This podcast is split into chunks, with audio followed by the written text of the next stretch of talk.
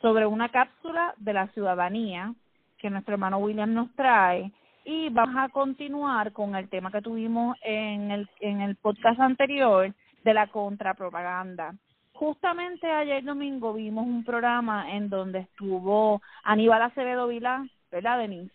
Hablando sobre lo que Denise nos ha estado explicando, sobre cómo llevar eh, esta papeleta y hacer creer al, al mismo eh, partido no progresista de que no vale, de que no sirve, de que no es buena y que los populares no saben qué van a hacer con ella, si quemarla, si romperla, si robársela. Y robársela. Y peor todavía, porque, ¿verdad? Actos ilegales. Y también habló de lo que la campaña, la, la contrapropaganda que hicieron en el 2017 en DC eh, para el, el sobre la estabilidad también. Así que todo esto sigue vigente. Así que en el día de hoy Denise nos va a dar como un refresh de lo que hablábamos en la semana pasada y va a continuar con el tema. Son cuatro fases, la desmoralización, la desestabilización, la crisis y la normalización. Así que continuamos, comenzamos con nuestro hermano Barricada sobre la cápsula de la ciudadanía. Cuéntanos, William. Buenas noches a todos de nuevo. Eh, hice un recuento histórico de lo que es la ciudadanía y ustedes saben que el próximo día, lunes 2 de marzo, se cumplen 103 años de la concesión de la ciudadanía americana a todos los puertorriqueños, que es un hito en la historia de Puerto Rico. Pero esto no es simplemente una fecha dada en un espacio en el siglo pasado, sino que esto viene de hace tiempo. Comenzaré por decirle que desde el 19 de noviembre de 1493, cuando eh, don Cristóbal Colón descubre a Puerto Rico, hasta 1876, en el siglo XIX, los puertorriqueños fuimos súbditos de la corona española. Por 383 años, los españoles menoscabaron el derecho de los puertorriqueños a una ciudadanía. Así fue. Así fue. El 19 de marzo de 1812, las Cortes de Cádiz aprueban la primera constitución española a la que apodaron la Pepa, porque ese día es el día de San José y a quienes así se llaman, pues los apodan Pepe, pues así pues la constitución pues le apodaron la Pepa, el feminitivo de Pepe. De este episodio surge la famosa frase Viva la Pepa, que ustedes tan comúnmente oyen en España y alrededor de muchos países hispanos, y la ciudadanía española en esa constitución se le otorgó a todo español, y respectivamente en donde viviera, fuera en, el en cualquier parte del imperio que viviera, fuera eh, en, en sus tierras en España o allá en Europa, se le concedía la ciudadanía española y eso nos incluía a nosotros los puertorriqueños. En este espacio, pues, le voy a introducir una pequeña histórica. Eh, esa constitución la aprobó la Corte de Cádiz porque el rey de España, eh, Fernando VII, eh, lo habían sacado de España por una guerra que tenía España con Francia y quien decidió sobre esa constitución fue la Corte de Cádiz que desde el 24 de septiembre de 1810 hasta su muerte estuvo en la vicepresidencia de la Corte de Cádiz don Ramón Powell y Giral como vicepresidente eh, y él incidió en la, en la aprobación de esta constitución eh, y murió de hecho poco después que fue aprobada y antes de que llegara el rey nuevamente eh, Moraleja. Tener representación donde se toman las decisiones importantes tener a Ramón Power en aquel momento en las Cortes de Cádiz representó para puertorriqueños la concesión de la ciudadanía española, aunque al llegar Fernando VII en 1814, un año después de la muerte de Ramón Power, de su forzado exilio, decidió abolir la constitución creando un régimen absolutista, por lo que la PEPA realmente tuvo poca vigencia. No falta que España crea su próxima constitución, que eso fue en 1876, que los puertorriqueños advienen ciudadanos españoles y ese fue el estatus ciudadano que tuvieron los puertorriqueños por 22 años, cuando por Guánica, un 25 de julio de 1898, desembarcaron las tropas estadounidenses. Mientras lo que les estoy contando sucedía en España, en Estados Unidos, había un asunto que definía el futuro de la ciudadanía de los puertorriqueños mucho antes de 1898-1917. La decimocuarta enmienda a la Constitución de Estados Unidos se diseñó, se legisló y se llevó a consideración de los estados en 1865, después de finalizada la Guerra Civil. Eh, esto era para resolver cuál estatus ciudadano iban a tener los esclavos libertos que habían sido emancipados. La vasta mayoría de los nací de ellos, de los esclavos que liberaron y que se emanciparon, ya habían nacido en Estados Unidos y eran descendientes de africanos, lo que le hacía eh, el estatus de naturales estadounidenses. Una nota histórica que también quiero añadir aquí es que desde principios del siglo XIX, de los 1800, los Estados Unidos se autoimpusieron que no iban a importar más esclavos de, África. Eh, por lo que en 1865, cuando por fin se ve la decimocuarta enmienda, la mayoría de los esclavos eran hijos de esclavos nacidos en Estados Unidos. Notemos que la gran mayoría de los esclavos no tenían ciudadanía de ningún país a donde pudieran ser deportados. Nuevamente, porque nacieron en los Estados Unidos. Así que una mayoría obtuvieron su ciudadanía estadounidense basado en el derecho de suelo, ius solis en latín, de la decimocuarta enmienda que establece que toda persona nacida en jurisdicción estadounidense es ciudadano de los Estados Unidos. Nota histórica. Los Estados Unidos ayudaron a la formación de una república en África que se llamaba Liberia, se llama Liberia porque todavía existe, para que aquellos emancipados que aunque hubiesen nacido en Estados Unidos desearan volver a África, tuvieran un lugar a donde ir. Por eso la bandera de Liberia tiene similaridades con la de Estados Unidos. Ahora, volviendo al desembarco estadounidense en Guánica, terminada la guerra hispanoamericana, en 1898 se acordó en el Tratado de París, en su artículo noveno, que los ciudadanos españoles en Puerto Rico podían a su elección dejar la isla o quedarse y en ambos casos conservar su derecho de propiedad. Eh, el Hospital Auxilio Mutuo es un buen ejemplo de esto. el Hospital Auxilio Mutuo ha pasado de generación en generación de propietarios españoles y nunca, a pesar del cambio de soberanía, cambiaron de dueño. E incluso la misma ley, el mismo Tratado de París le permitía a todos los españoles que decidieran quedarse, seguir desarrollando las actividades económicas que ya venían desarrollando. Solo tenían que registrarse, dejándole saber al gobierno militar de Puerto Rico que amanecían con la ciudadanía española. Ahora, solamente tenían un año para decirlo, para hacer este trámite, luego del cual, de no haber realizado nada, se entendería que ellos querían renunciar automáticamente a la ciudadanía española y entonces advendrían al estatus ciudadano que, que correspondiera bajo el gobierno de los Estados Unidos. La pregunta, ¿cuál fue el estatus ciudadano de los puertorriqueños? Desde ese momento, en julio de 1899, hasta marzo de 1917. Entiendo que al igual que los esclavos que se emanciparon en 1865, antes de aprobarse la decimocuarta enmienda, en ese momento, en, en los 18 años de principio del siglo pasado, los puertorriqueños venimos a ser naturales estadounidenses, tal y cual eran los esclavos cuando se emanciparon en 1865. Y tengo dos ejemplos claros de esto. El ejército de los Estados Unidos, en el año 1900, se percató que necesitaban personas que hablaran español para el nuevo territorio no incorporado que se llamaba la zona del Canal de Panamá. A los interesados en Puerto Rico que quisieron ir a se listaron y le concedían la ciudadanía usando la enmienda 14, que fue la misma que usaron con los esclavos. Así que estamos hablando de la misma naturaleza. En mayo de 1908, el Regimiento Puertorriqueño Provisional de Infantería fue incorporado por orden del Congreso de Estados Unidos al ejército regular de los Estados Unidos. Piensen que están hablando de puertorriqueños que todavía no tienen la ciudadanía americana porque fue en 1917 y ya los incorporan en el ejército eh, regular de los Estados Unidos.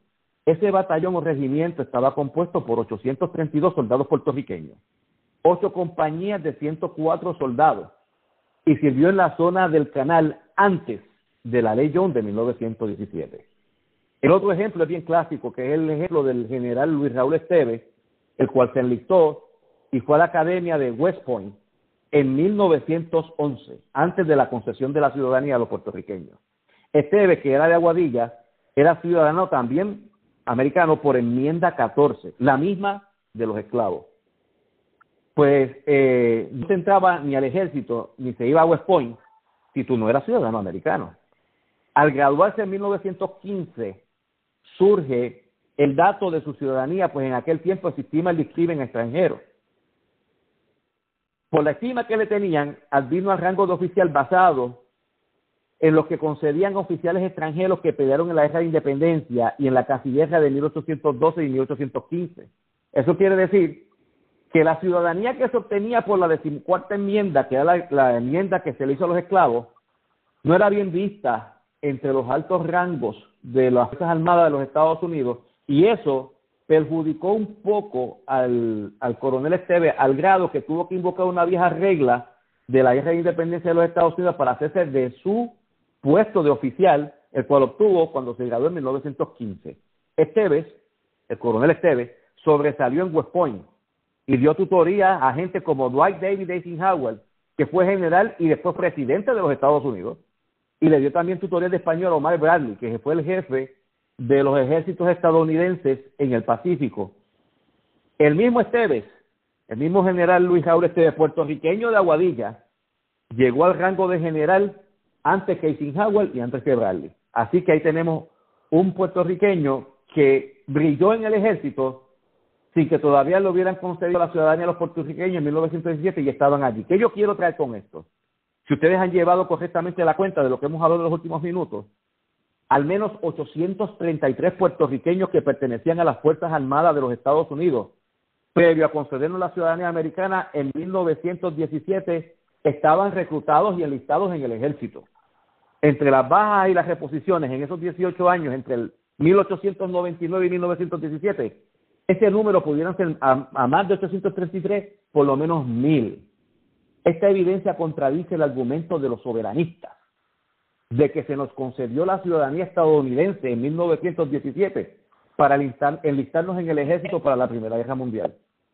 Antes de 1917 ya habían cientos y tal vez miles de boricuas en el ejército de los Estados Unidos. En marzo 2 de 1917, el Congreso aprobó el acta orgánica o ley Jones-Shapiro, que sustituye o contenía la ley orgánica Fora, que el de 1900, y además concedía la ciudadanía estadounidense a los puertorriqueños. Donde los españoles tardaron 383 años en concedernos una ciudadanía, los estadounidenses solo tardaron 18. Y eso, que no nos quieren. La ley proveía para que aquellos ciudadanos que no querían la ciudadanía estadounidense, también la rechazaran. Un total de 286 personas la rechazaron, siendo el más notable el escritor y anarquista Vicente Balbás Capó, tristemente célebre por el duelo a espada contra Luis Muñoz Rivera, del que nuestro amado prócer estadista José César Barbosa fue padrino. La ciudadanía concedida por disposición del Congreso no contenía llamado derecho de sangre, ni derecho de suelo. El derecho de suelo, que en el latín es ius soli, consiste en que si una persona nace en los Estados Unidos o sus jurisdicciones, el nacido adviene a ser ciudadano, aunque sus progenitores no lo sean. Y el derecho de sangre, que es ius sanguinis, consiste en que no importa dónde nazca una criatura fuera de los Estados Unidos o sus jurisdicciones, si al menos uno de sus progenitores es ciudadano estadounidense, la criatura adviene a ser ciudadano. Ambos derechos fueron incorporados a la ciudadanía estadounidense vía la enmienda 14 que se aprobó en 1865, pero la que nos dieron a nosotros en el 1917 no la tenía. En el caso de Puerto Rico, por la ley de 1917, si una de pareja de extranjeros no estadounidenses procreaban un hijo en suelo puertorriqueño, Luego de 1917, la criatura no podía ser ciudadano americano.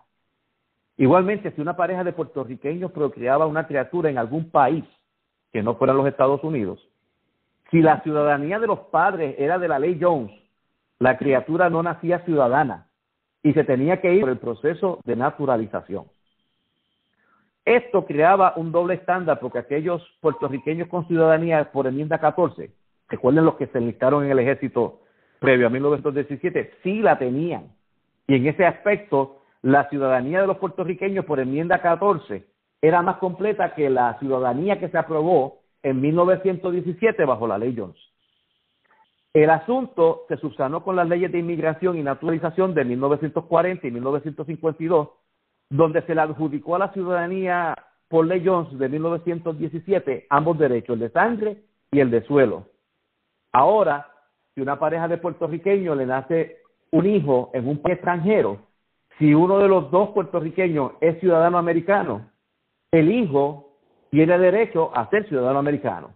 Del otro lado, si una pareja de extranjeros viene a Puerto Rico y su hijo nace en Puerto Rico, ese hijo puede ser ciudadano americano. Y eso es así desde 1940. Tenemos casos de puertorriqueños notables que han, que han nacido en el extranjero, como el caso de Eduardo Batia, que nació en El Salvador, que de haber sido previo a 1940 tal vez no tendría la ciudadanía americana.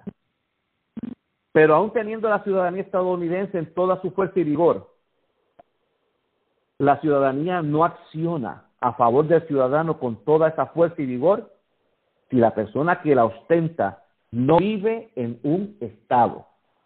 Nuestra relación territorial con los Estados Unidos coarta y limita los derechos ciudadanos que se otorgan. Un ciudadano que vive en el continente se muda a Puerto Rico y no puede votar por el presidente, mientras que un ciudadano que viva en Puerto Rico se muda al continente y puede votar por el presidente, lo que no puede él hacer en Puerto Rico. La ciudadanía de Estados Unidos se perfecciona cuando habitamos en un Estado federado de los Estados Unidos. Y la aspiración de todos los que ostentamos esa ciudadanía es tener todos los derechos, prerrogativas y responsabilidades que de ella emanan. Hasta aquí la cápsula estadista de hoy. Tremenda. Ahí, ¿verdad? Hablamos de los mitos, de muchos de los mitos que quieren las personas que están atacando constantemente la estadidad. Ahí tienen un poquito de fundamento y de data. Así que ahora vamos a pasar con nuestra compañera Denise, que nos va a, nos va a estar hablando de algo bien interesante de la desmoralización y la desestabilización. ¿Les suena conocida esas palabras? ¿A ustedes les suena conocida esas palabras, chicos? Muy. A mí. A mí también. Súper conocida. A mí también. Suena como tan conocido como el casito que Aníbal Acevedo Vida está tratando de crearnos, ¿verdad? Oh, claro, seguro. Tratando de, desestabilizar. Ay, la lengua. Sí. Mira, Ani, eh, en los seis minutos y medio de, del, del, de audio de Anip, que mucha gente, vuelvo y les repito, los que se creyeron que tirar el chat de Ricky era un vacilón, que eso iba a quedar dentro del PNP nada más y que los PNP nada más eran los que se iban a estar comiendo por los rabos. Nah, sigan celebrando. Ahora le están tirando, miren, le van a, le van a tirar hasta los gasecitos que se les salgan en los baños, van a publicar, créanme. Sí. No, ya Así van a estar ahora. Ustedes, ya ustedes no tienen, de, o sea, esto, este mensaje es a lo político de todos los partidos. Ya ustedes perdieron, por desgracia, su derecho a la intimidad cosa con la que yo no estoy de acuerdo. Claro. Pero muchos de ustedes celebraron lo del chat de Ricky. pues, lamentablemente, karma.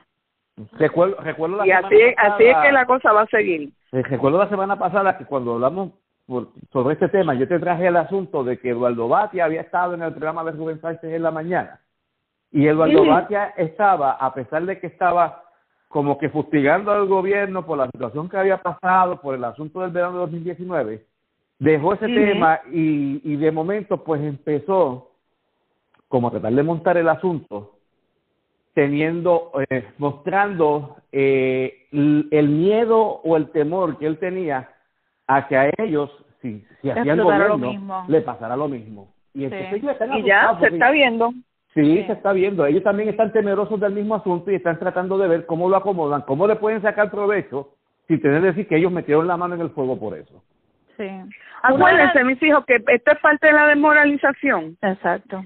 que lo discutimos la, la semana pasada y a todos los que nos están escuchando hoy les les invito a que oigan el primer la primera parte para que entiendan mejor esta que estamos discutiendo hoy. Correcto. El problema de la de la desmoralización que trajimos el, el ejemplo también de España es que dentro de la desmoralización es destruir todas las instituciones tradicionales tanto eh, religiosas como la estructura gubernamental, la de orden, la de ley y orden y los partidos políticos tradicionales. Entonces, ustedes han visto que España tenía dos partidos eh, tradicionales, que era el PSOE y era el PP, ¿verdad? El Partido Popular y el Partido Socialista Español. ¿Qué ocurrió? Que con el tiempo eh, ahí da, tanto dio la gotita en el canto hasta que le hizo el, boquetito, ¿verdad? Y así pasó en España. ¿Y qué pasa ahora? Que hay muchos partiditos emergentes que han ido debilitando a los dos partidos principales. ¿Y qué ha ocurrido? Que en España eh, de cada rato tiran elecciones y entonces nadie gana, porque nadie nadie tiene una mayoría, de los votos. Perfecto. Entonces tienen que estar haciendo, tratando de buscar a ver si, ¿verdad? Pueden unirse con, lo, con algunos partidos emergentes para conseguir la mayoría. Y por desgracia muchas veces no lo logran y tienen que volver a tirarse otras elecciones especiales porque no lo consiguieron. Lamentablemente para España en esta última ocasión este gana si mal no recuerdo el PSOE y vino hizo este alianzas con el loco este de, de Pablo Iglesias que es Podemos que es el partido chavista español y le han dado todas las instituciones o sea eh, toda la, la jefatura o, las direcciones de la de, de todo lo que tiene que ver con el con el ejecutivo se lo han dado a Podemos prácticamente. Y eso tiene a los españoles en brote y eso está ayudando a que Abascal y los del BOTS eh, hayan emergido de una forma increíble, hayan ganado terreno de una forma increíble, que ellos son la supuesta derecha extrema. Denis, ¿qué tú crees va a pasar en Puerto Rico si Yulín se llega a ser del poder en, 2002, en el 2020? ¿No es eso mismo? yo entiendo que Yulín no le va a dar a los del Partido Popular la prioridad de las plazas ejecutivas que ellos tienen en el gobierno. Y seguro que ella va a romper la repartir con los panas de ella, si sean del partido del Lúgaro, sean del mismo partido independentista puertorriqueño, del MIN. ella tiene panas por todos esos partidos pequeños que son de, de, de izquierda invocando el nombre de las alianzas y, y, una alianza de... Ay, ella es la que se pasa hablando todo el tiempo aquí de alianza, alianza. Ella se está refiriendo a eso, mi amor. A eso, exactamente. a eso es que ella se está refiriendo. Exacto. Porque acuérdate la ayuda, la, la idea de, perdóname, la idea de Yulín era, eh, ella, este, que no es culpa de ella, pues esto se viene haciendo desde los, desde los 70 pero que ella se montó en la ola ahora es que eh, lamentablemente el Partido Popular tuvo lo que se conocía la Operación Comején. Correcto. Que es que el Partido Popular, que era proamericano, entraron unas plumitas liberales que coló Rafael Hernández Colón con la asesoría de Juan Maribra, las coló ahí, entonces esas supuestas plumitas liberales se comieron al partido. Y ahora el partido volvió a sus raíces, porque hay que recordar que el Partido Popular Democrático se funda en el 1938 por Luis Muñoz Marín, que era comunista, por más que digan que no lo era, y era independentista. un 22 de julio en la hacienda Los Naranjales de Luquillo y, y, la, de, la desgracia llevo que el Partido Popular nació el mismo día que yo, un 22 de julio lamentablemente. Mira, para allá no sabía ese detalle. La, la cuestión es que él, él, funda el partido para montarse en la ola de la de la independencia de las Filipinas, acuérdense de eso. y él quería pedir la independencia para Puerto Rico. Uh que allá lo cogieron y lo apretaron y le dijeron que, a nosotros no iban a dar ninguna independencia y que dejara de estar pidiendo independencia y, y eso es un escrito que le les recomiendo de, de Nelson Adenis, que está bien interesante. Busquen ese escrito. Este, sobre Luis Muñoz Marín. Y eso esos files liberaron. Desde ahí es que basa Nelson Adenis su escrito de los files de Muñoz Marín que ya se liberaron. Okay. este la cuestión es que la desmoralización que han ido haciendo tanto el Partido Popular como el PNP la idea es destruir ambas instituciones tradicionales para que no haya fuerza ni de un lado ni del otro, para que aquí reine este, eventualmente la anarquía. Y al haber una anarquía, ¿qué va a pasar? Se cuela un Mesías, que no va a ser Pedro Rosselló ni va a ser Ricardo Rosselló. O sea, todo el mundo vacilaba con Pedro Rosselló del Mesías, no, el Mesías no va a ser de derecha ni va a ser PNP, créame. Ese Mesías va a ser como Hugo Chávez lo fue en Venezuela, como Fidel Castro no fue en Cuba, va a ser una persona de izquierda que va a venir prometiendo Villas y Castilla y lo que va a hacer es quedársele con todo a todo el mundo a la vez que llega al poder. Y lo triste de todo esto es que la gran, los grandes empresarios en Puerto Rico, como los de Azores, y todas esas instituciones que tienen que que recogen a los empresarios de Puerto Rico y de, las pymes, de los de las grandes, pequeñas y medianas empresas están eh, contribuyendo económicamente para que esto pase. Ellos parece que no tienen idea de lo que va a pasar. O a mm. menos que ellos quieran que eso pase y ellos van a arrancar para Orlando y se van a establecer en Orlando, no sé, van a llevar sus negocios para Orlando porque aquí no van a poder quedarse cuando eso venga. No, no, eso, y, eso es lo que está, eso es eventualmente lo que quiere buscar la desmoralización y la desestabilización. Eso es correcto. Este, en Puerto Rico no va a haber capacidad en la clase media. Oye, yo entiendo. O sea, una de las virtudes que tiene que tiene el, el, el mundo capitalista y la sociedad democrática es la clase media.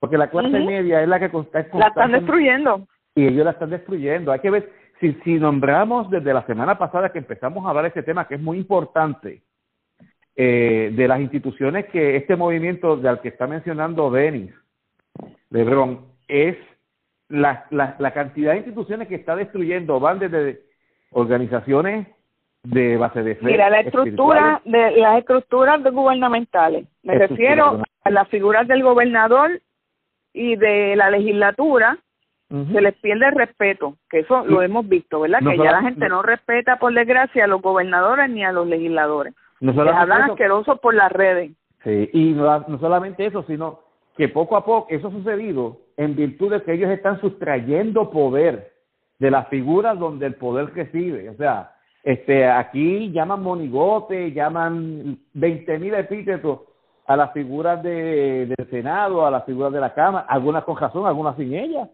pero eh, el, al gobernador le han sustraído también su deber, que es, que es la Junta de Control Fiscal, si no es una sustracción de los poderes del gobierno de Puerto Rico. Eso es parte del llamado también.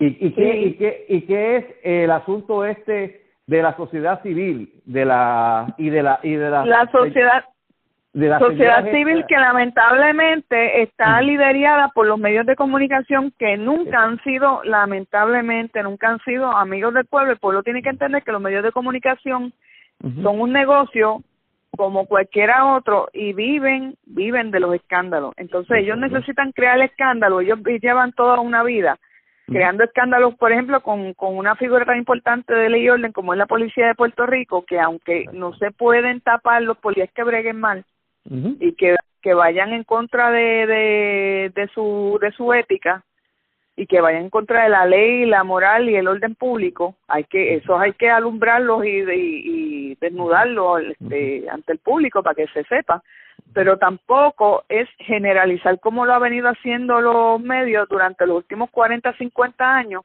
para que la gente le coja odio a la policía. Entonces, la prensa, eso se discute, eso se discutió en el en el capítulo pasado. ¿Cómo demonio vamos a tener tranquilidad y estabilidad social en un lugar donde tú odias a las personas que están para protegerte? Donde no y donde la prensa ha, ha trepado en el altar de la moralidad a colectivos feministas como los que se manifestaron en el verano del 2019 frente a la catedral y ojalá y fueran solamente a ella, ojalá fueran, eh, fueran solamente a ella, pero es que... Exactamente, ahí llegamos. A estos artistas que muchos de ellos tienen una vida completamente amoral y entonces se, se cubren con el manto. Ay, yo soy figura pública, pero tú no me tú no me elegiste, pues yo no me tengo que comportar como tú dices, no, perdóname usted es figura pública, usted es ejemplo tanto como el político. Y todo el mundo tiene que cuidar lo que hace y lo que dice en los medios y lo que hace públicamente porque usted también es un, un, ejemplo. Y usted en primer lugar no es quien para venirle a decirle a uno por qué uno tiene que votar porque uno tiene que votar y si uno es bruto o no es bruto porque uno escogió al que uno le dio la gana porque usted es el menos que tienen el que tiene conocimiento de política la, la, mayoría de las figuras públicas esta de los ni medios. estudian de historia así es. no exacto muchos no tienen ni cuarto año siquiera. Muchos no tienen ni un cuarto año siquiera. Cuando ustedes vienen a ver no tienen ni el cuarto año terminado. Entonces quieren venirle a decir a la persona que están preparadas a través de los medios a quienes tenemos que elegir y por qué los tenemos que elegir entonces lamentablemente los medios han sido capaces de poner a una persona poco inteligente y poco capacitada, como lo fue el pasado gobernador Alejandro García Padilla, al mismo nivel de un gobernador que se graduó de una universidad que lamentablemente para muchos no aparece en la lista de las universidades que se compran títulos, como es la MIT. O sea, de MIT no se gradúa todos los días una persona y quieren poner a Ricardo Rosselló al nivel de, de Alejandro García Padilla, como cuando todo el mundo sabe cuál es la historia de Alejandro García Padilla versus la historia de Ricardo Rosselló.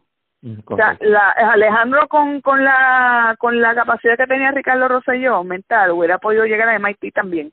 No es cuestión de, de dinero, es cuestión de inteligencia, porque ahora mismo tenemos un ejemplo que mi actor favorito se llama Dolph Lundgren, quien era una persona completamente pobre y, y consiguió una beca Fulbright en MIT. Porque el tipo era un genio. La, la capacidad de ese actor es de 160 eso es una eso es uno en un millón porque vuelvo y te repito la mayoría de estas personas se dedican a la, a los medios no son así de inteligentes. Dolph Lundgren es uno de un millón. Y el tipo y el tipo logró una beca Fulbright por la capacidad que él tenía en, en MIT. O sea que pues en MIT puede entrar cualquier persona que tenga la capacidad, no tiene que ser por cuestiones económicas. Alejandro hubiera podido estar en MIT si hubiera tenido la capacidad intelectual que tenía Ricardo Rosselló. La realidad es que no la tiene y quieren ponértelo los dos al mismo nivel. ¿Por qué? porque quieren hacerle ver al, a los a lo no progresistas que somos unos estúpidos y unos brutos como los populares que cogimos a Ricardo y que Ricardo es tan bruto como Alejandro García Padilla cuando la realidad y el récord demuestra ahí que no es así. Ah. Eso es parte de la desmoralización, nos quieren desmoralizar a los estadistas. Y estoy hablando directamente de los estadistas porque como esto es para educar a los estadistas, para que se levanten de, de ese de, de, de ese letargo. De letargo, exacto, de esa depresión en la que están, esa depresión política en la que se encuentran, porque se sienten que no, que, que el partido de nosotros no vale nada y que los políticos de nosotros no valen nada y que todos los políticos se han, se han tragado el culo y de que todos los políticos son iguales. No, todo eso es la desmoralización y todo eso lo discutimos anteriormente en el otro en el otro capítulo y les aconsejo que lo escuchen. Correcto. Porque entramos en otros detalles. Hoy voy a continuar con una con una este entidad que es parte de la sociedad civil que no nos ayuda mucho a nosotros tampoco, que son la famosa uniones. Él explica que las relaciones laborales, dentro de, de ese adoctrinamiento que toma de 15 a 20 años, se tienen que destruir las relaciones naturales de negociaciones entre el patrón y empleado, como metiendo un tercero, un intruso, que va a venir supuestamente a, en beneficio del obrero a tomar decisiones. Y eso son las supuestas uniones. Ese, ese tercero viene y se impone, supuestamente, y entonces lo que hacen es llevar a, a ambas partes que podían tener una, una negociación natural a enemistarse a tal nivel de llevarlos a huelga a los obreros en contra de su patrono. ¿Qué pasa? Que en esta huelga explica él que lo que se pierde es tanto que al final de la huelga se crea esta inflación, aunque ustedes no lo crean. Porque el tiempo que ustedes estuvieron en esa huelga, que esos obreros estuvieron en esa huelga, eh, detuvieron eh, la economía porque antes la economía podía este era era bien bien pero bien diversa y estaba bien separada a una unas industrias de otras y hoy día no hoy toda la economía está entrelazada. Y si por ejemplo los del autobús se van a huelga los de los autobuses se van a huelga pues eso puede parar la, la economía en general aunque ustedes no lo crean si los de la luz se van a la huelga pues lógicamente se va a parar este la, economía en general. Eso detiene la economía en general. Entonces, cuando terminamos la huelga y ellos llegan a lo que ellos querían conseguir supuestamente, el, la, la, inflación que se consigue con estas actitudes es tal que lo, es más lo que lo desayuda a ellos que lo que lo ayuda a ellos mismos, a los obreros, como también al resto de la sociedad. Pero eh, ellos la, el problema es que no están ahí haciendo esa huelga para el bien del obrero, ellos están haciendo esa huelga por una cuestión ideológica, porque ellos quieren demostrarle al el proletariado, quiere demostrarle a lo, a, al patrono que ellos pueden más, que ellos tienen más mollero. O sea, es una cuestión ideológica que todo esto lo trajeron los rusos para Europa Occidental y para América. Yo recuerdo en 1971, 72, creo que fue 72, un chamaco, pero eh, me acuerdo muy bien de la de la huelga de la UTIER con la Autoridad de Energía Eléctrica.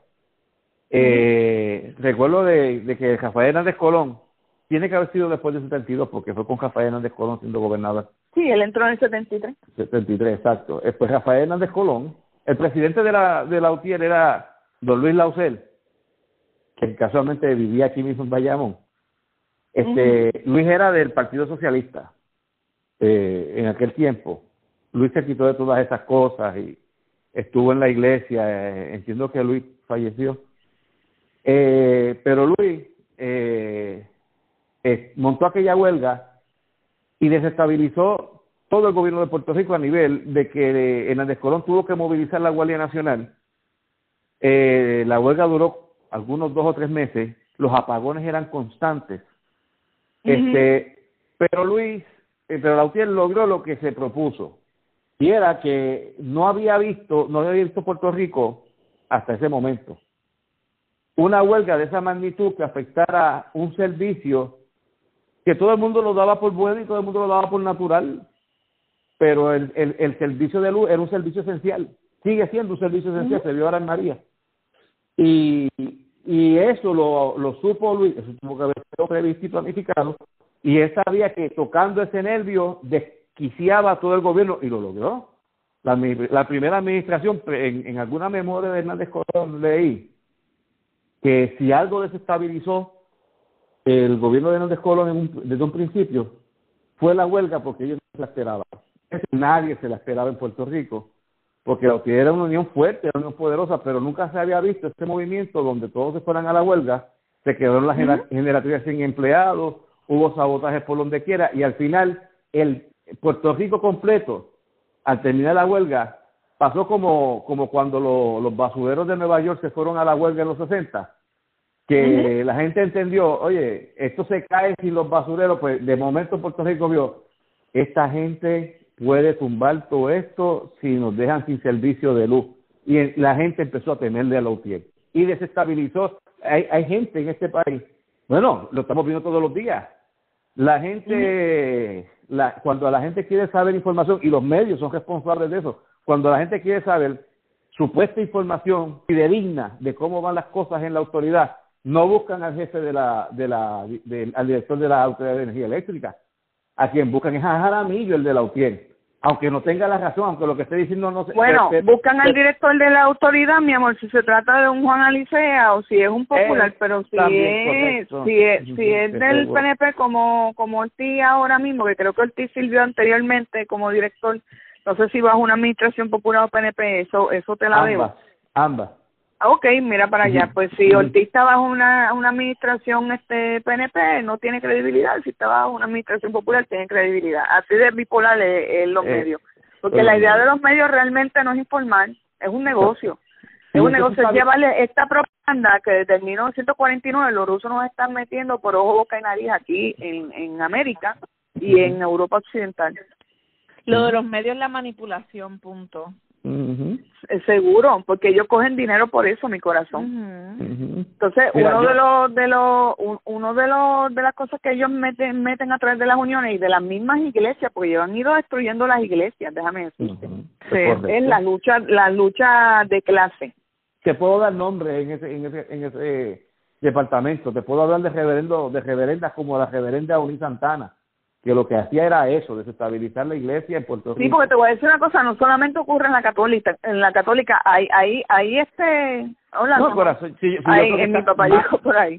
hay, hay, hay también este muchos líderes de la iglesia protestante, mayormente evangélicos, que tienen, eh, eh, ¿cómo es que les llaman ellos? Tienen como grupos grupos liberales que son de izquierda, que son marxistas-leninistas y todo esto lo comenzaron los rusos invadiendo este ellos iban a los concilios y les tiraban ahí la información sí de, el caso, social de, de, que si las luchas de clase y todas esas cuestiones. El caso de Vieques que tuvo que tuvo el reverendo no recuerdo el nombre pero era de, los Mission Boys. Y después estuvo bajo bajo la, la administración de Sila este González Doble que también era pastor discípulo y así por el estilo, o sea, cuando tú los vas viendo, se han, se han introducido en las iglesias. Eso sin contar los que no están tan destacados, que no hablan mucho por radio, pero a la hora de que el colectivo tal, tal, tal, diga, vamos para tal lado, hay iglesias que son las primeras en estar allí. Y eso es visto por Eso es así, eso es así. Mira, este el pa el país subversivo que ese es el país el país que está este atacando eh, psicológicamente al, al país enemigo lo que hace en muchos casos es sacarle el mayor rendimiento posible a, a, las, a estas tendencias que hay ya en, en ese en ese país enemigo. Por ejemplo, cuando una unión impulsa una huelga, se le saca provecho bombardeando al pueblo con propaganda a través de los medios, con eslogans que lleven a la masa a repetirlo como papagayo. Por ejemplo, el Ricky renuncia. Eso eso estuvo hasta en Facebook. Tú podías ponerle a tu foto abajo el Ricky renuncia. ¿Se acuerdan? No recuerdo. Otro otro eslogan eh, que como que siempre los obreros tienen la razón. O sea, los obreros siempre tienen la razón, aunque no sea así. O sea, eh, son una, una serie de eslogans que se inventan y los medios lo, los acogen, les dan, les, dan una propaganda salvaje y entonces la gente se tragan ese culé. Entonces, aquí, la cuestión es, realmente siempre que se va a la huelga, esas personas tienen razón por la que se están yendo a la huelga, no, no la tienen. O sea, muchas veces ellos utilizan su beneficio, para su beneficio personal, este las uniones, por ejemplo, este tipo de movimientos para sacarle más allá de lo que merecen por su trabajo a lo a lo a los gobiernos. ¿Sabe? Generalmente el gobierno los gobiernos le tienen terror, por ejemplo, como tú decías, la UTIEL. Bueno, pero los gobiernos le tienen terror a la UTIEL. En Puerto Rico, básicamente el 60 el 70% de las uniones obreras están en el sector gubernamental uno no ve esa cantidad de uniones y si las ve, por ejemplo, como, como yo he visto, en el gobierno federal hay uniones básicamente en todas las oficinas, pero usted no ve Y no solamente, miren, hay un ejemplo que tú tienes que recordarlo, Barry, que eh, fue la Eastern Line. Oh, sí. Para el 1982, ¿te acuerdas? Por ahí, 81, 82. Le pagaban veintipico, veinticinco pesos, creo que era la hora. Y, con todo y eso se fueron a una huelga porque querían más. La Unión quería más todavía. La Eastern estaba sólida económicamente, pero me dio la gana de pagarle más, y cerró. Destruyeron. Sí, ellos, ellos, ellos juegan ese juego difícil. Este, me estaba recordando un caso ahora que, que cuando mencionaste el de la Eastern Line, te parece mucho también, por decirte algo, al, al, al asunto chileno. La huelga a la que se fueron supuestamente los de Chile. ¿Por qué? Porque le aumentaron, creo que una centavería en el flete del tren. Sí, y 40 centavos. 40 centavos. Que, que en Chile, que es un país próspero y es una de las economías más rimbombantes de, de Sudamérica, eso no debería de ser gran cosa. Y era para extender el mismo metro. Y ellos que por 40 centavos de una tarifa acabaron quemando el metro que vale millones de dólares. Y esa es la actitud que tienen, por ejemplo. O sea, si, si lo, lo, que, lo que, si no me lo dan, daño lo que hay. Y, y se ve también, por ejemplo, en huelgas donde no son aparentemente tan económicas, coge el caso de las huelgas de la Yupi y, y, y, los destrozos que ellos causan en los centros universitarios cuando van a la huelga, la vez que se encerraron dentro de la Universidad de Río Piedras y destrozaron básicamente todo el campus. O sea, y ese dinero de nosotros que después se utiliza para poder reparar esas cosas y dinero que perdemos. Ellos le agencian una pérdida al gobierno por su huelga. Y después también salen con el eh, con la meta que ellos esperaban y aunque no salgan con ella, pues por lo menos hicimos el año. Esa es la, la manera de pensar de ellos.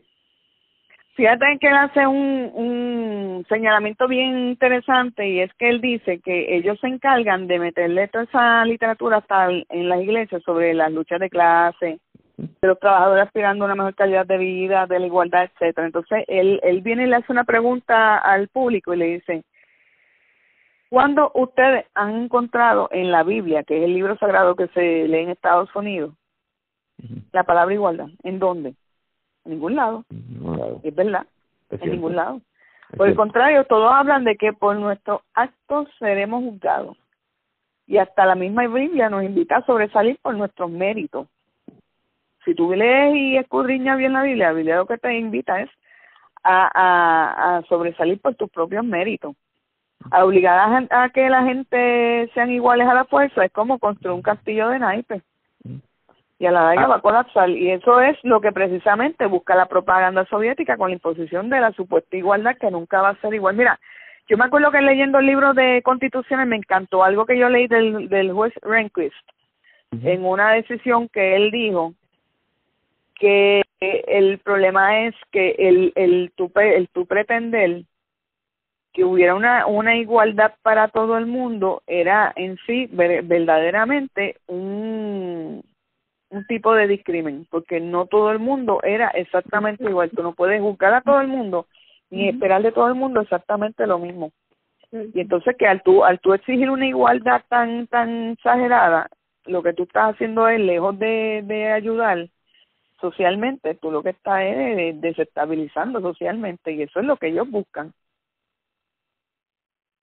Con eso de meter la igualdad.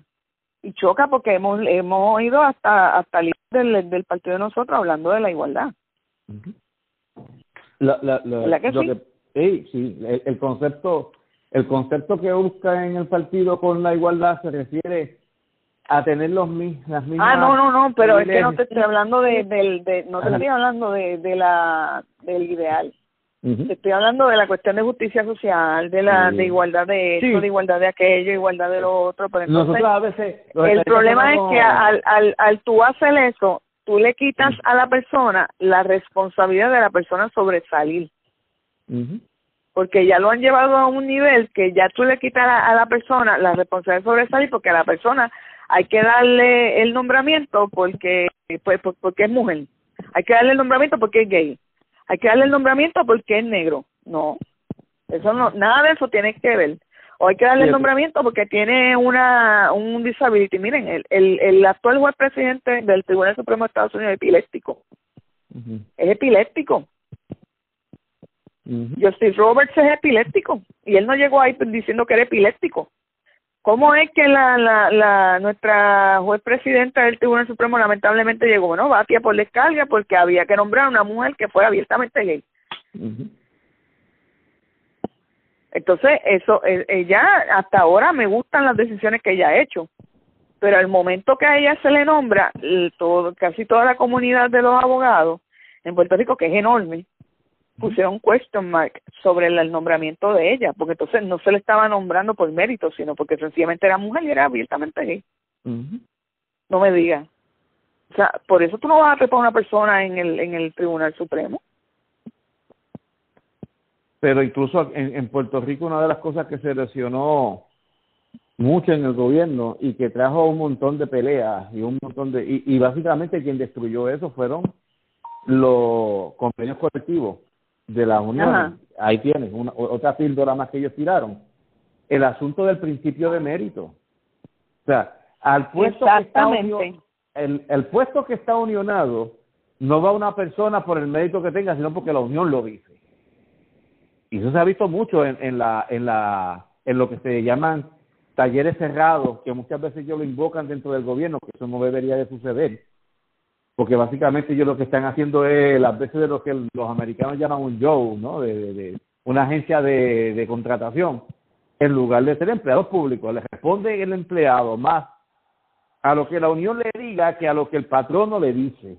Y eso es una cosa que han quilosado al gobierno de una manera increíble. O sea, eh, aquí el, el, el asunto de las uniones en la esfera gubernamental ha sido de tal magnitud que básicamente el gobierno que entre, particularmente el gobierno estadista, porque ese es el que quiere socavar, tiene que compartir el poder de poder incluso decirle a un empleado lo que tiene que hacer, aunque esté dentro de lo convenido, porque tiene que tener el aval del representante de la Pero una cosa que la gente no te dice, a menos que tú conozcas pues, celadores, ¿verdad? Personas que trabajen dentro de energía eléctrica, una cosa que nadie te dice, ahora que tú estás hablando de eso, es que la razón por la que todas estas plantas, las generatrices, estaban desbaratadas es también porque la UTIEL le, le prohíbe, aunque esa es una de, las de los deberes que tienen los celadores, que es darle mantenimiento a la planta, la, la UTIER le prohíbe que se, que se vayan a darle mantenimiento. Mira cómo esa gente bregan.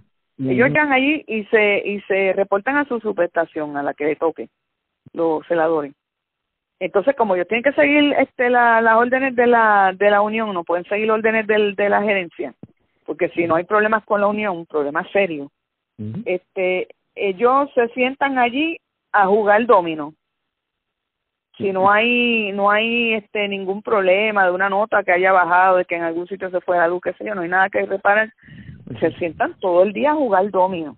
Salieron a las cinco de la tarde explotó un transformador por yo no sé dónde del área que les toca a ellos pues ahí los vuelven a llamar ahí ellos tienen que volver a, al trabajo y entonces ahí ellos cobran el doble por hora porque ya están fuera de, del horario Sí, ellos dejan Están por encima de su horario. Y eso, ¿a quién le cuesta? ¿A quién le cuesta? A nosotros. a los usuarios del sistema eléctrico. Por eso, al, al, al pueblo, al cliente. Entonces, ¿qué pasa?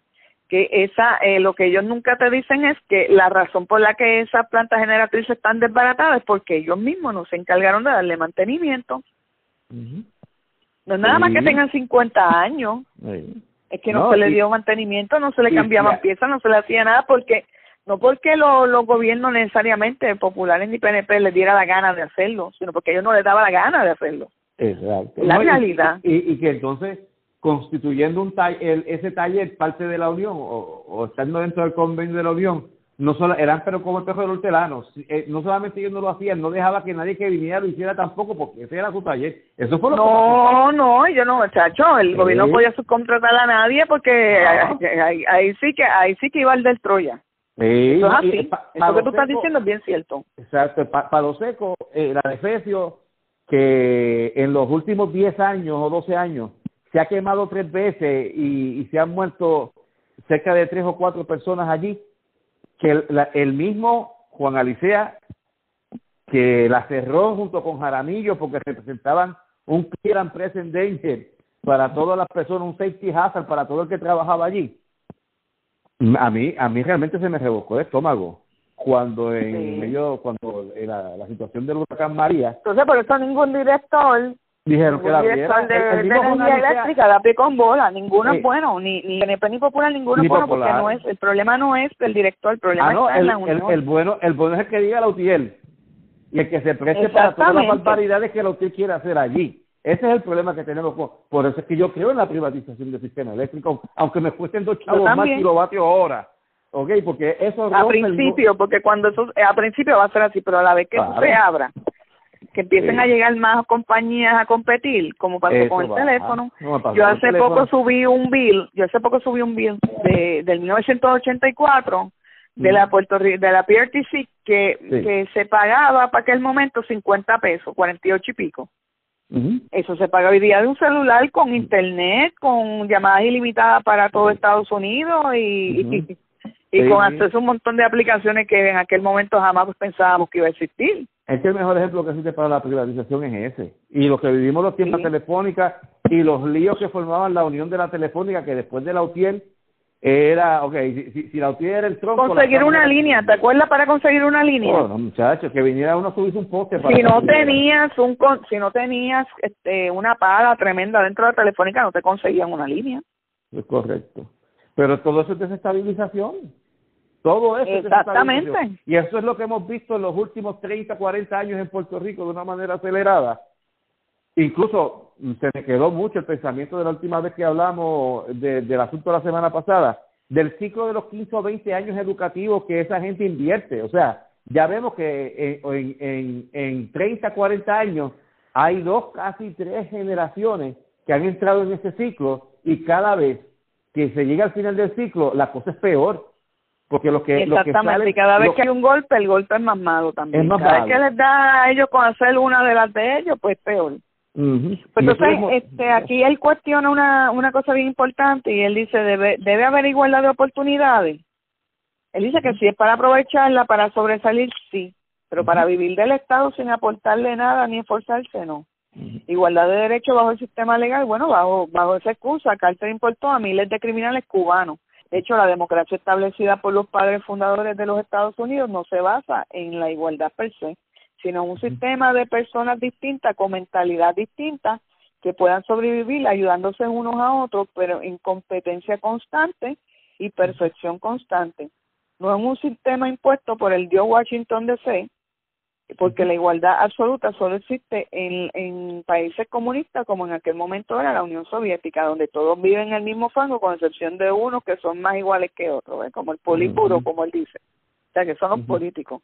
Final, finalmente, cuando llevará, cuando llevará una nación a la, a la desmoralización total, yo estoy todo el ver hoy, en la que ya nada funciona, el pueblo pierde la, la confianza en las instituciones, ya no sabe distinguir, que es lo que estábamos hablando ahorita, entre lo bueno o malo, lo correcto y lo equivocado, al punto en que la iglesia comienza hasta justificar la violencia en lugares como Nicaragua, que yo me acuerdo de eso.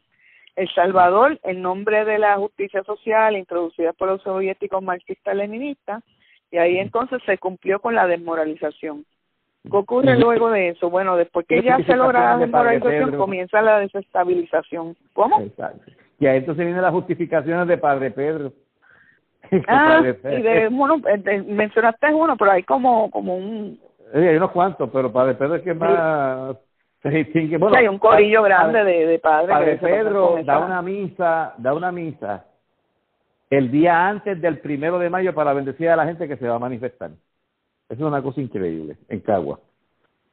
Este, sí, eso, y no es, no, él no es el único, ¿saben? Y te voy a decir una cosa, hay, hay, hay pastores haciendo lo mismo que él. Oh, montones. No es el único. Sí, Luego de lograrse la desmoralización, comienza la, desestabilización. Esta etapa busca desestabilizar todas las instituciones y organizaciones aceptadas en el país objetivo. ¿Y cómo se hace?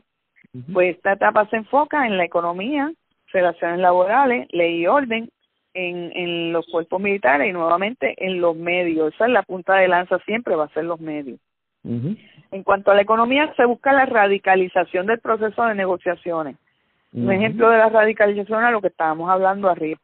eh, cuando las uniones se meten de por medio y radicalizan las negociaciones entre el patrono y, lo, y los obreros en la en las entidades privadas y entre el patrono y los clientes, el patrono y los obreros de las entidades públicas, olvídate. Ya hemos visto de más nosotros, los ejemplos están ahí de más. Sí. Entonces, esta radicalización también afecta hasta cómo un matrimonio va a ponerse de acuerdo en tontería, cómo los vecinos este no se pueden pierden la capacidad de ponerse eh, de acuerdo y resolver tonterías de problemas que a veces tienen entre sí sin depender de un tribunal, porque ya la radicalización ha llegado a tal nivel que ya nadie tiene la paciencia de resolver esto sin, sin contar con un tribunal, ya no tienen la, la capacidad. Porque eso es años y años y años y, años ahí dándole ahí. La, la, la, menguada capacidad que desarrolla en juristas las leyes que están aprobando que, que, las aprueban ellos también, o sea, la, gente que busca desestabilizar. Ellos mismos, ellos mismos se cortan las patas con las leyes que aprueban muchas veces. Exacto, y entonces después cuando caen en las manos de un juez, que es el que tiene que interpretarla, este, realmente pues dejan poco espacio y la capacidad de los jueces mengua en ese sentido, porque oye, eh, a veces se ven los jueces a, a veces en contra de su voluntad tomando decisiones en derecho que cuando tú las vas a ver las tuvieron que tomar casi forzadamente porque el espíritu de la los obligaba. Pero honestamente ellos no ven derecho en eso. Pero está, está así, está oficializado y los tribunales están tirando unas sentencias para afuera que entonces la gente hace, o sea, hacen que la gente pierda la fe en el sistema judicial. Otra parte de la desestabilización. Sí.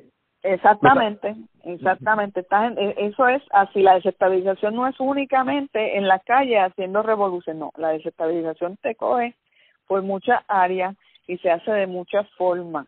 No es solamente formando un revolú. Es como tú estás diciendo, es un buen ejemplo. Este, invadir, invadir, invadirle la, la a los tribunales o sea, la jurisdicción que tienen los tribunales, la competencia, la facultad de los tribunales, de esa manera, con leyes que son absurdas, que el mismo juez cuando las está leyendo dice, es verdad que un, un, este, un juez puede determinar que la ley inconstitucional lo puede determinar, pero el problema es que eso, eso hay que, el caso hay que muchas veces tienen la presión social y, y mediática de que hay que resolverlo ya, entonces eso conlleva que la persona entonces una de las partes que la que no se va a ver muy bien favorecida con esta decisión va a ir al tribunal de apelaciones luego va a ir al supremo y entonces y cada vez que vaya a haber un caso si el tribunal decidiera cómo se debe van a tener que estar todo el tiempo yendo hasta el supremo. Y por eso es que muchas veces hacen lo que tú dices y tú tienes toda la razón. Incluso cuando mira en cuanto a a la economía ajá te dije la, la radicalización okay las relaciones tradicionales también se estabilizan como por ejemplo la del profesor y estudiante empleado patrono que ya lo hemos este, discutido hasta la sociedad. En esta última, ya hoy día, por ejemplo, los patronos de la empresa privada mayormente ven al empleado con más como un enemigo, contrario al Japón, en donde el empleado es involucrado en las decisiones de las empresas y así se evita echarse al obrero en contra. Los unos mantienen, este, se mantienen en una guerra entre el patrono y el obrero eh, de poder a ver quién tiene más testosterona y los medios sacan provecho de la situación colocando a los obreros como héroes y al patrono siempre como el villano. Y así como convierten a la lucha de clase como algo normal.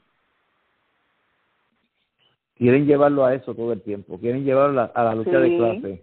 Y al, al, al tú pierdes y el otro gana. Y, y, y es una cosa que permea en toda la sociedad. O sea, este hay una cosa que, que, que por eso matan gente aquí en las calles.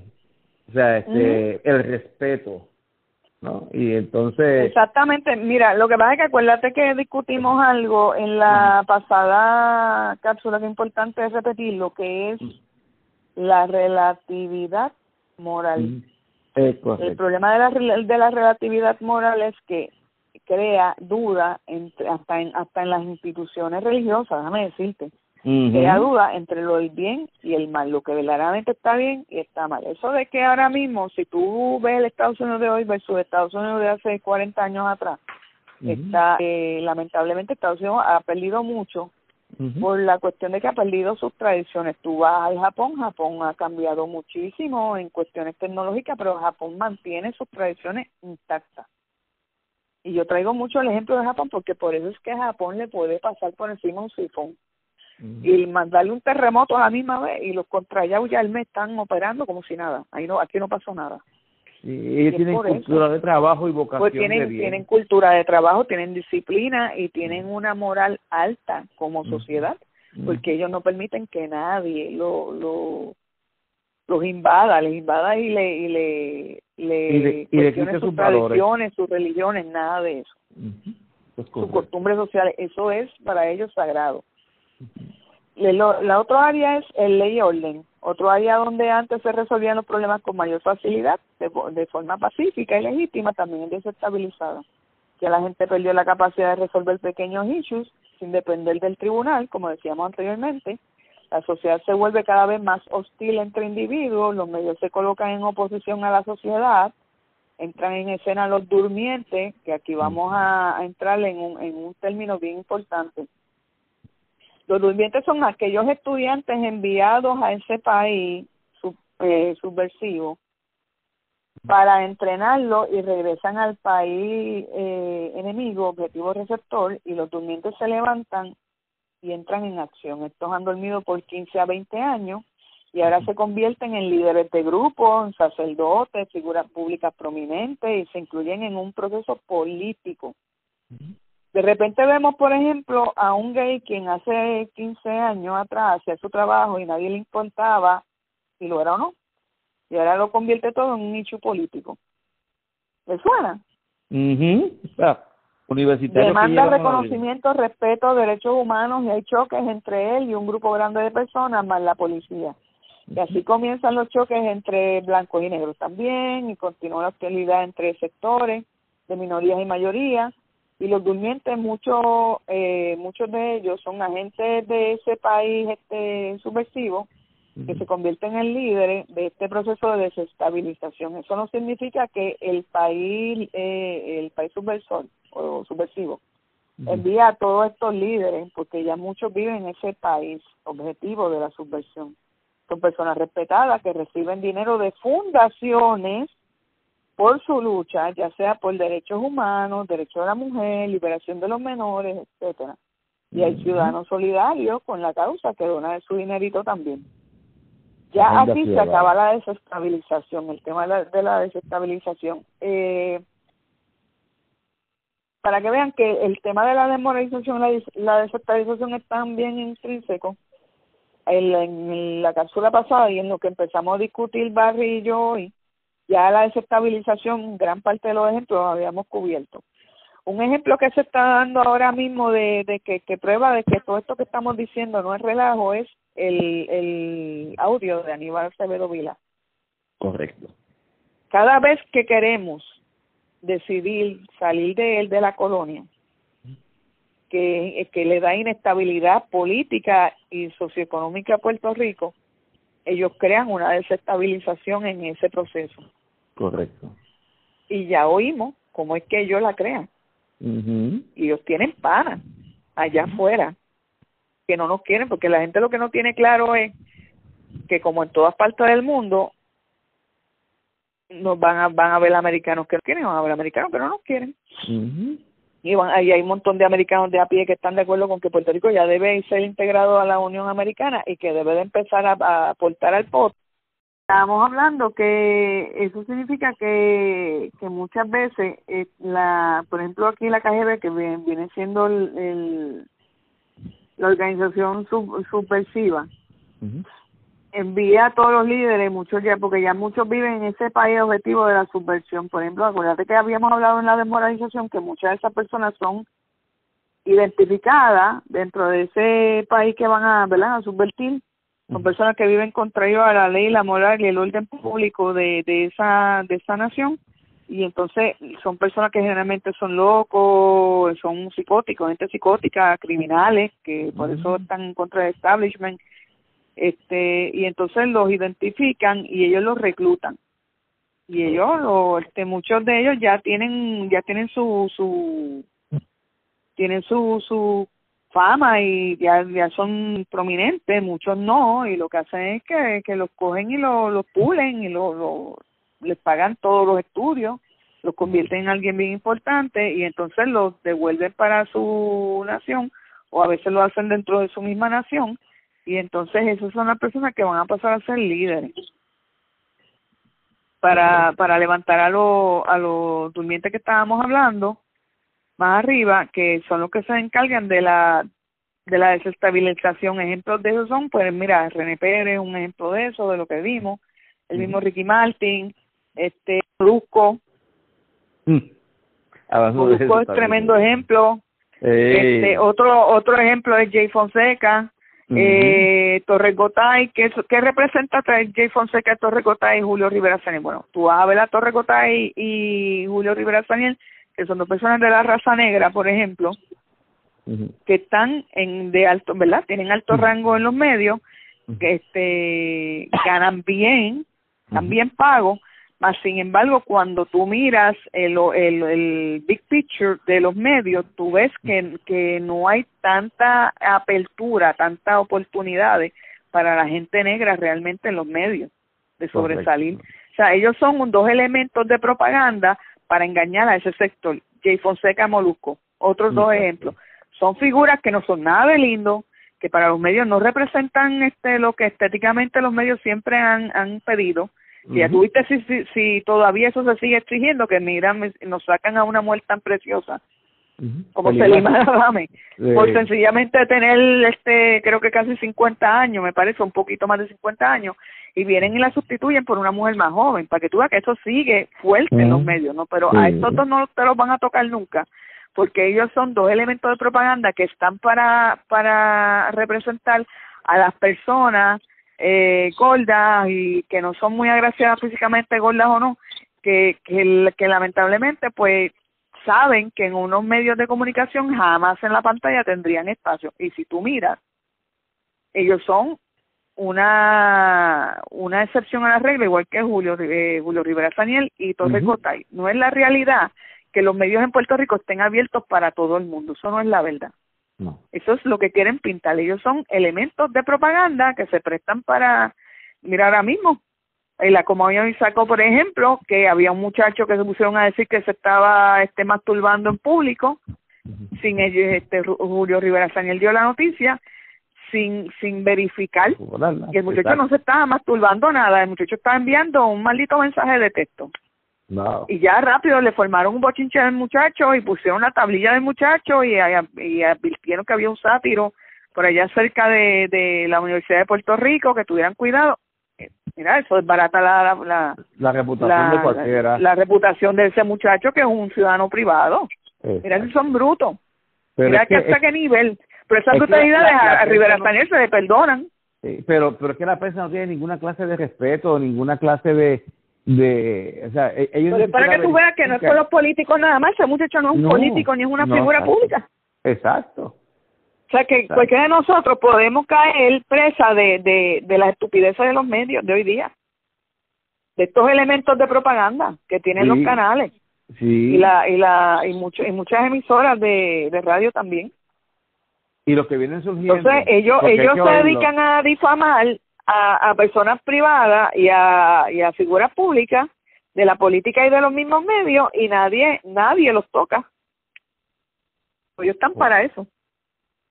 Ah. Y eso es parte de la desestabilización, por eso lo traigo.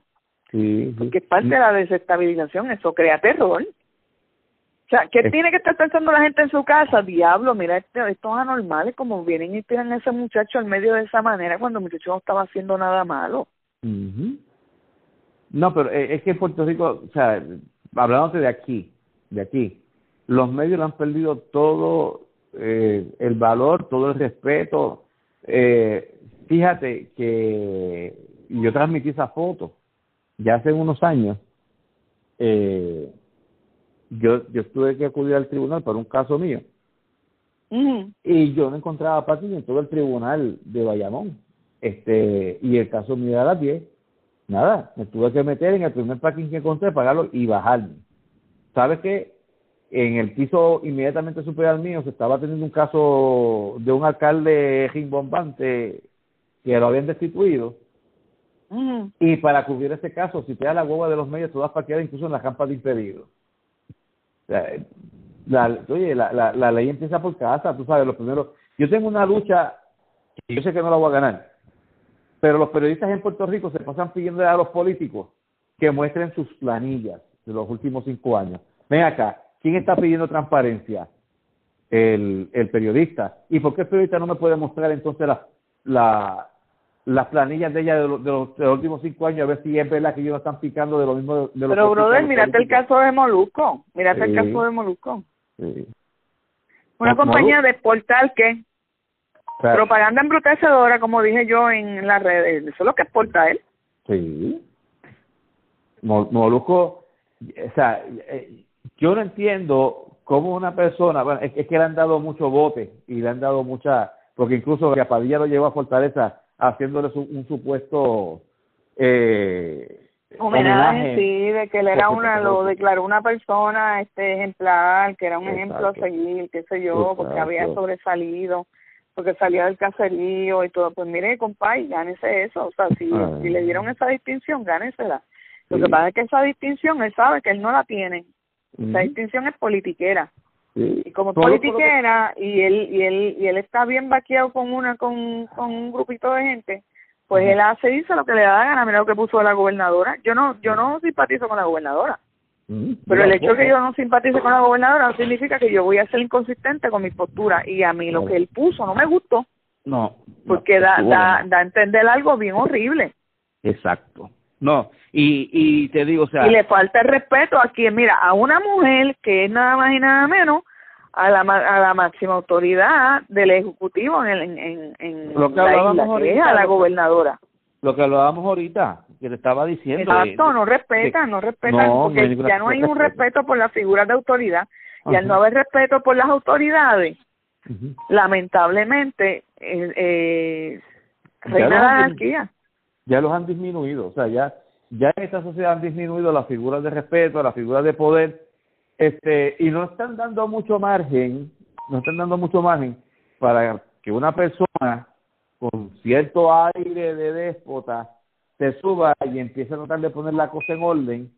Y eso, eso en, en palabras pocas, todo esto le está haciendo, le está abriendo la oportunidad a una persona, a las Yulines de la vida, que es una déspota, a la, porque la gente piensa que hace falta una persona con ese carácter y con esas actitudes para poner orden y respeto. No, no, eso es verdad. Eso es verdad.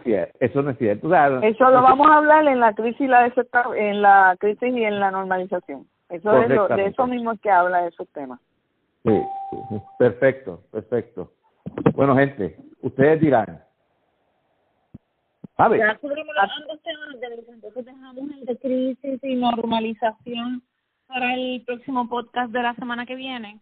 mhm Perfecto. Sí, bueno, quiero que eso siga extendiendo. Sí, sí, perfecto. ¿no? Y, hay que digerir todo lo que hemos hablado para que la gente lo vaya entendiendo y que y exhorto a los que nos exhorto a los que nos están oyendo, o sea, es un tema muy importante, les exhorto para que lo oigan desde lo escuchen desde el principio de nuestro primer podcast y lo sigan hilvanando con este podcast y con el, próximo que vamos a finalizar para que ustedes tengan la idea de cómo este plan ha ido cayendo pedazo por pedazo en la crisis que actualmente padecemos los puertorriqueños y cómo esto no ha sido una coincidencia, una casualidad o una obra del destino. Esto ha sido una planificación paso por paso y casi perfecta y exhaustiva para llevarnos al precipicio o al borde del precipicio donde estamos ahora y a donde no debemos caer y por eso estamos abriendo de los ojos a todos aquellos que estén oyendo esto que estamos discutiendo y sepan que no podemos permitirnos que nos pase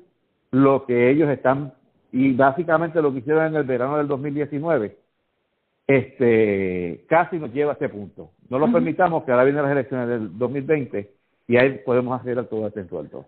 Y una una advertencia que le voy a hacer al, al pueblo estadista, eh, cuatro ojos, estamos en año eh, de elecciones y si se creen que la, la lucha eh, contra contra Luis se acabó, la oposición va a hacer lo imposible por sacar a Luis durante este año de, de la emisora.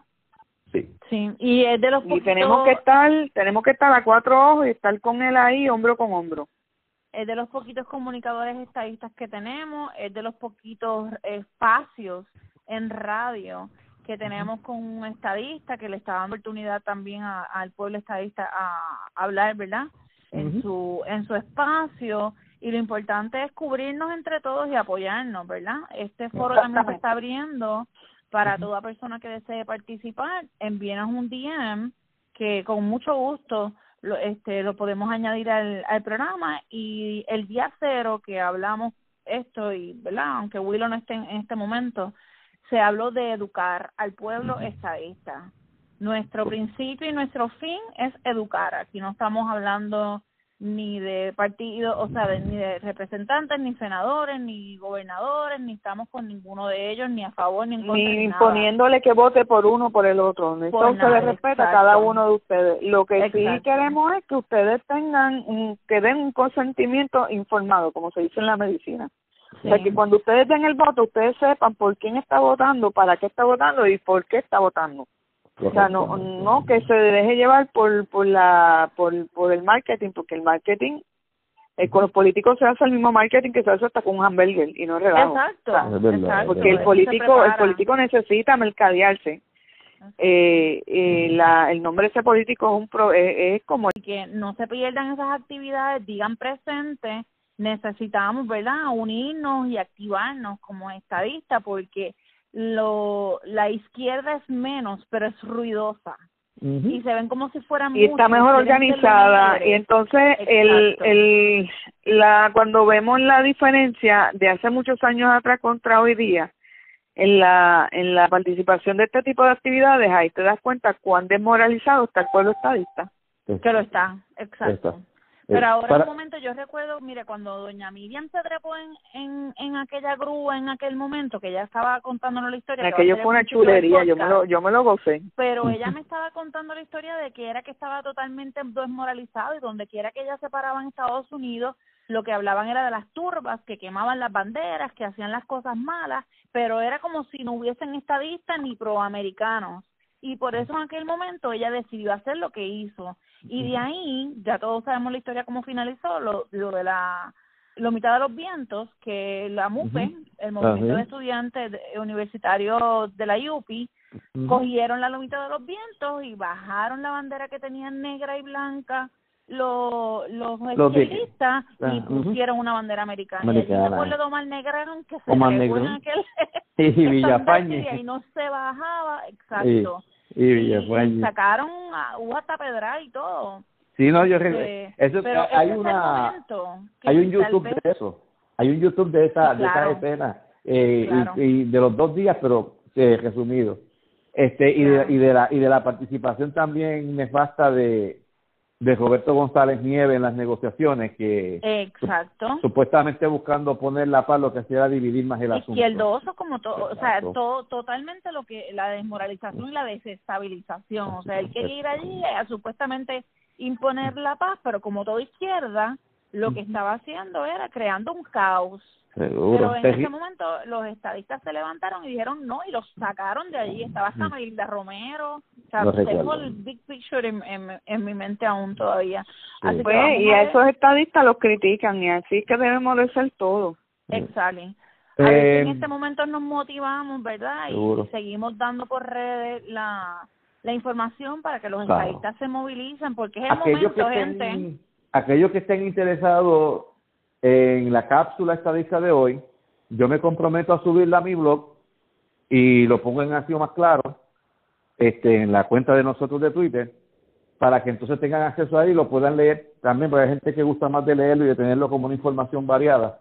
Eh, lo, lo, lo puedo poner en, en el blog y lo transmito entonces también para a, a través de la cuenta de Twitter. Así que pendiente, que como vamos a celebrar en grande el 2 de marzo el 103 aniversario de la ciudadanía americana en Puerto Rico, todo esto eh, viene a, a propósito. Marzo es un mes espectacular, gente, para los estadistas. Atención a tu ciudadanía. Sí, eso es correcto. Tenemos el, el Día de la Ciudadanía el 2 de marzo. Tenemos el 29 de marzo las primarias presidenciales. Este, y tenemos varias actividades, hay varias actividades por ahí corriendo, así que pendientes únanse y participe y no deje caer la bola y siga con el ánimo arriba, que vamos rumbo a noviembre del 2020 y al plebiscito que se vislumbra de estadidad, que ya mismo lo van a legislar. Así que le agradezco a Denise y a William por su participación siempre con nosotros y continuaremos así o más claro. Bye bye. bye, bye. A la orden siempre, se les quiere mucho. Bye.